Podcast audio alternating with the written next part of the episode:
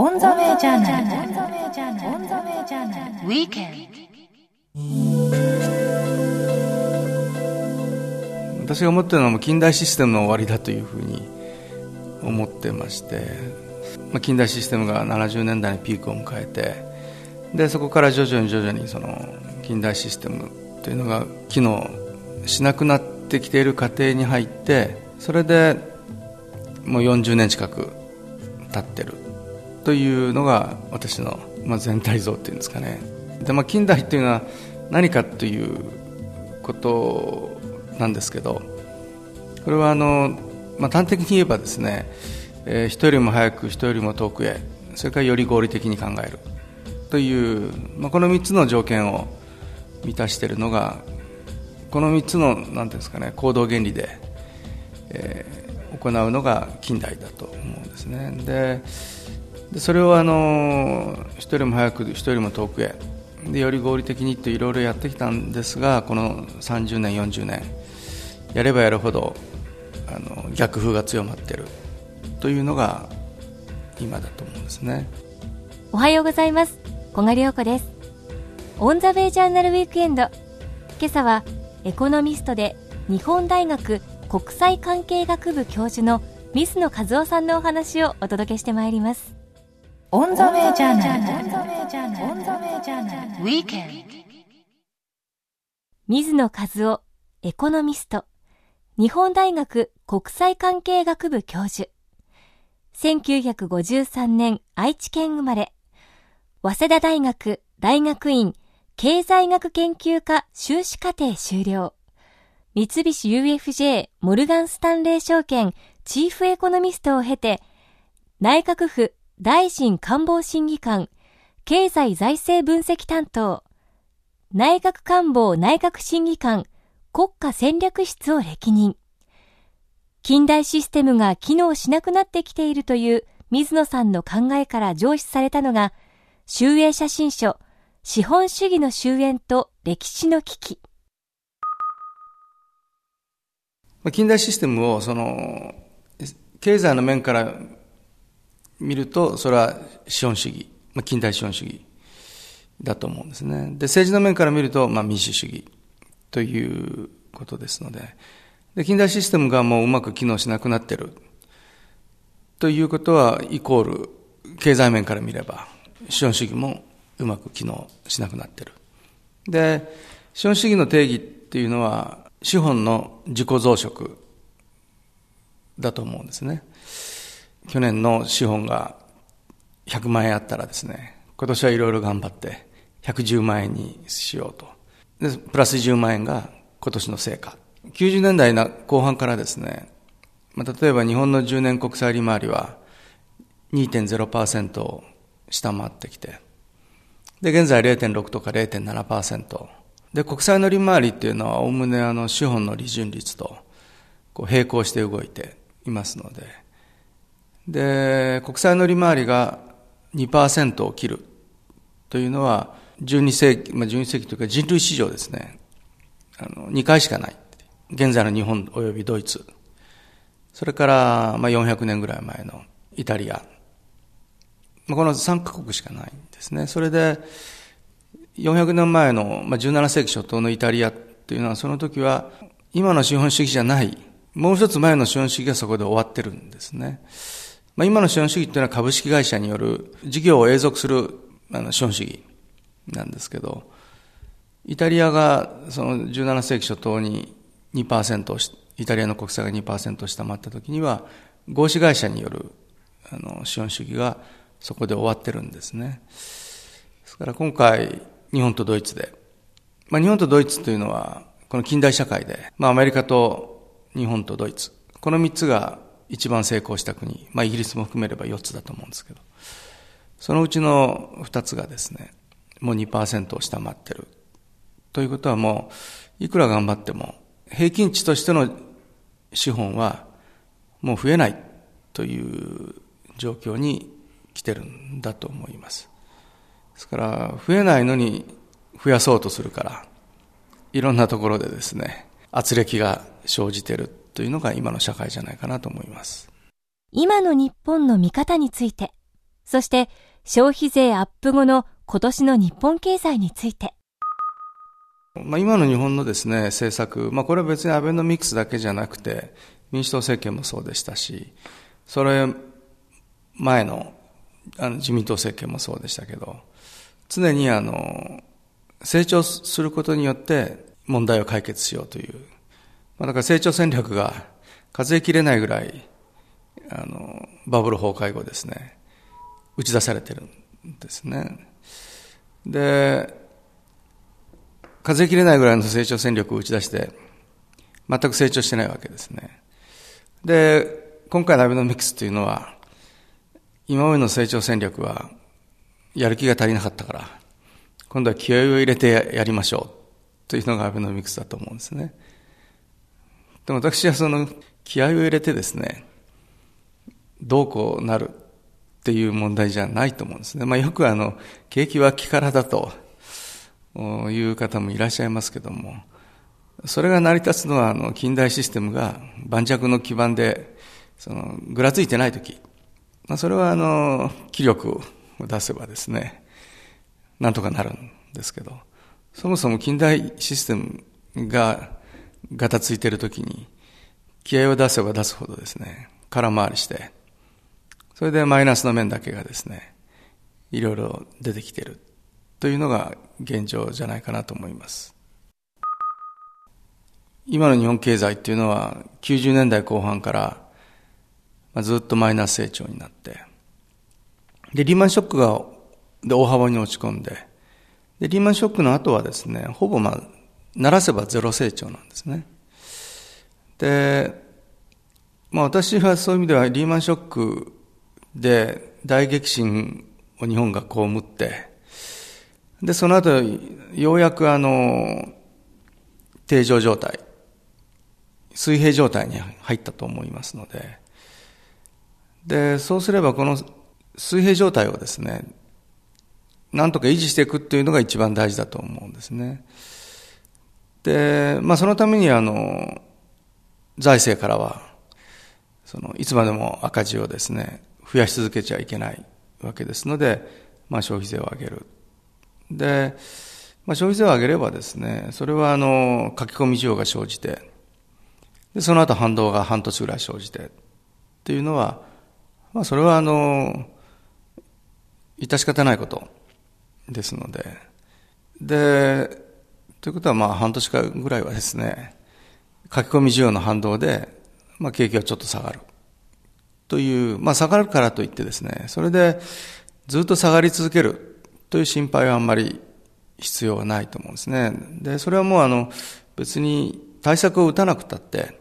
買いすぎた分の反動が半年間過ぎればですね、また元に戻ると思いますので、私はあんまり余計なことをしなくても、あの、秋以降ですね、えー、定常状態に、え戻るなという、戻るんだろうというふうに考えています。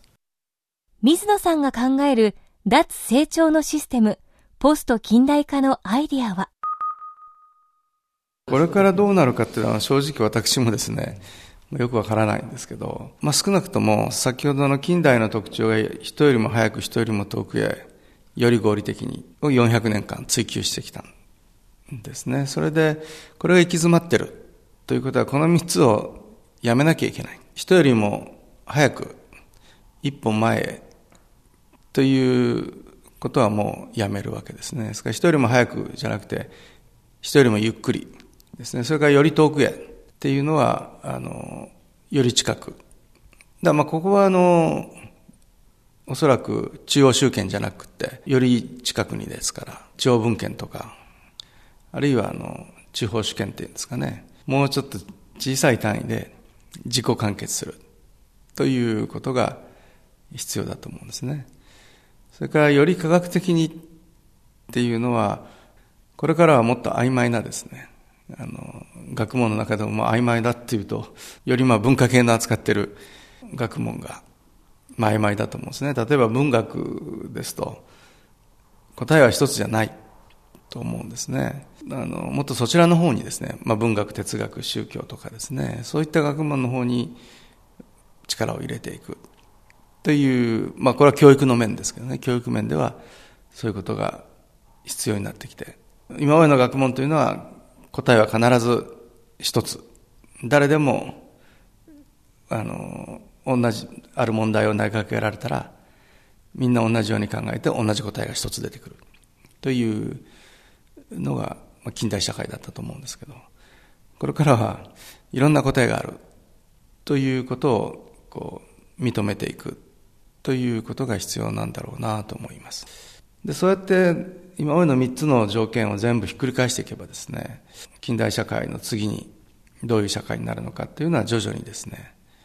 見えてくるんじゃないかなと思います。この3つをずっと続けている限りは、次の社会の到来っていうのが全く見えてこない。で、どういう社会になるかわからないというふうに申し上げましたけど、まあ、中中世社会から、まあ、ローマキリスト教社会から近代社会になる時も、どういう社会になるかっていうのは、あの宗教改革を始めた人でさえもわからないですね。宗教改革を始めた人が神様のが主役である世界をなくそうなんて思って始めたわけじゃなくて、まあ、聖書の解釈権をどう、あの、どういうふうに解釈するか。ローマのラテン語を読める人が聖書の解釈権を持っているのをそうじゃなくて私たちにも聖書の解釈権を欲しいという。まあ、そういうところからスタートして、結局百何十年かけたら、いや、神様の主役を下ろして人間の主役になる世の中にしようというふうに百数十年で動いていくわけですね。ですからこれはもう3世代、4世代かけて変えていかないとですね、明日から誰か超人的な人が出てきてですね、いや、近代システムは強度割りで明日からこういうシステムでなんて言ったら、それはあの世の中まとまらないですよね。過去の、あの、今までのシステムを全部みんな背負ってきて、今の生活があるわけですから。それをある人が突然、ご破産ですっていうのは、とてもできないと思いますので、1970年代から現在まで40年ですから、まだ1世代しか経ってないですから、まあ、あと2世代ぐらいかけて、どういう社会が一番いいのかですね。それを考えていくということが必要で。でもそれを考えるか、考えようとして、考えながら今の近代社会を生きていくのか、近代社会はもっと順化してですね、いやみんなよもっと遠くへ行きましょう。まあ、これがアフリカの グローバリゼーションというのが、今の、あの、もっと遠くへ行きましょうというのがアフリカのグローバリゼーションだと思うんですけど、アフリカの次じゃあどこ行くのと考えたときに、もうないわけですよね。ですからアフリカのグローバリゼーションはそれはそれでいいんですけども、もう一つ頭の半分はですね、アフリカのグローバリゼーションの向こうにはもうグローバリゼーションないんだから、あの、より遠くへっていう社会じゃない社会を考えていかないと、突然アフリカのグローバリゼーションが終わった時に、突然みんな迷う、迷うっていうんですかね、ということになりますので、もう早く準備した方がいいということだと思います。その考えを実現するために。若い人に期待するのが一番いいと思うんですけど、まあ、若い人はもうすでに、まあ、よくあの、大人60以上の人から、私も60ですから、60以上の人から、外国旅行に行きたがらないとか、海外勤務は嫌がってるとか、自動車の免許取らない。で、それで、それをもってして覇気がないとかですね、っていう人がいますけど、私はもう若い人がそういうことをしないっていうのは、先ほどの3つのより遠く、より早く、より合理的に、そういう人たちの行動っていうのはもう、すでに私は近代システムのからちょっと外れてる。という、だもう無意識のうちに多分、近代システム次のシステムの行動パターンに入ってると思いますので、あと若い人にこう期待するときに、期待するのは、今の社会が、やっぱり何かおかしいんじゃないのと。いう常に疑問を持ってもらえば、今の若い人たちが会社勤めして課長なり部長になった時に、これはおかしいと。いうことがちゃんと部課長になればですね、まあ、会社の中で部課長っていうのは権限が一番、あの、なんですかね、実行部隊ですから、まあ大体課長がこうだと思ったことが大体私ができると思うんですよね。もう部長、部長ぐらいになると、あの、もう課長がやってることをそのまま追認するぐらいだと思いますので、まああと今の二十歳の人が10年、20年、例えば、まあ相当変わってくるんだろうなと思って期待はしてるんですけど、あとは、もう、あの、現状が、現在の世界がどういう矛盾を抱えているか。というのを、なんですかね、しっかり学んでほしい。ということだと思いますね。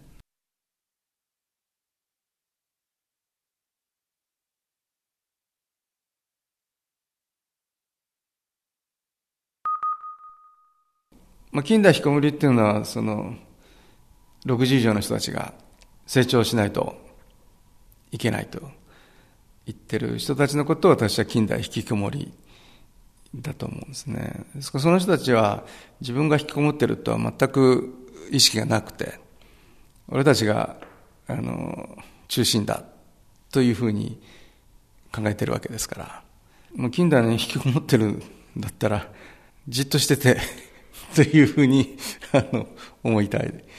余計なことは、あの、若い人にですね、余計なことを言わないでほしいというのが私の思いです。引きこもってる人たちの中だけで、あの、より早くより遠く、より合理的に、まあ、ややってればいいじゃないの？ということで、それを次の若い未来の世代の人たちに、えー、それを伝えないでほしいというふうに思います。オンザウェイジャーナル。オンザウェイジャーナル。オンザウェイジャーナル。ウィークエンド。オンザウェイジャーナルウィークエンド。エコノミストで日本大学国際関係学部教授の水野和夫さんのお話をお届けしています。先ほどのあの、10年国債利回りが2%切ったっていうのは1997年からですから、まあそこから十数年今経ってるわけですけども、近代システムが限界に来てるんだから、限界に来ているものをさらに延長しようと思えば思うほど、まあ、いろんな逆風っていう意味はあの例えば、まあ、最初の、まあ、そうですね。目に見える象徴的な逆風として私は9.11だと思ってるんですね。あのそれから、まあ、リーマンショックもそうですね。リーマンショックも金融でもっと遠くへもっと早くっていう、まあ、取引株式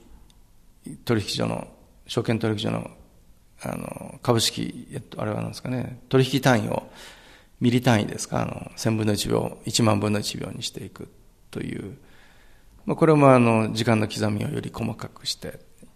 で、より膨張させようという、それがあの破裂するという、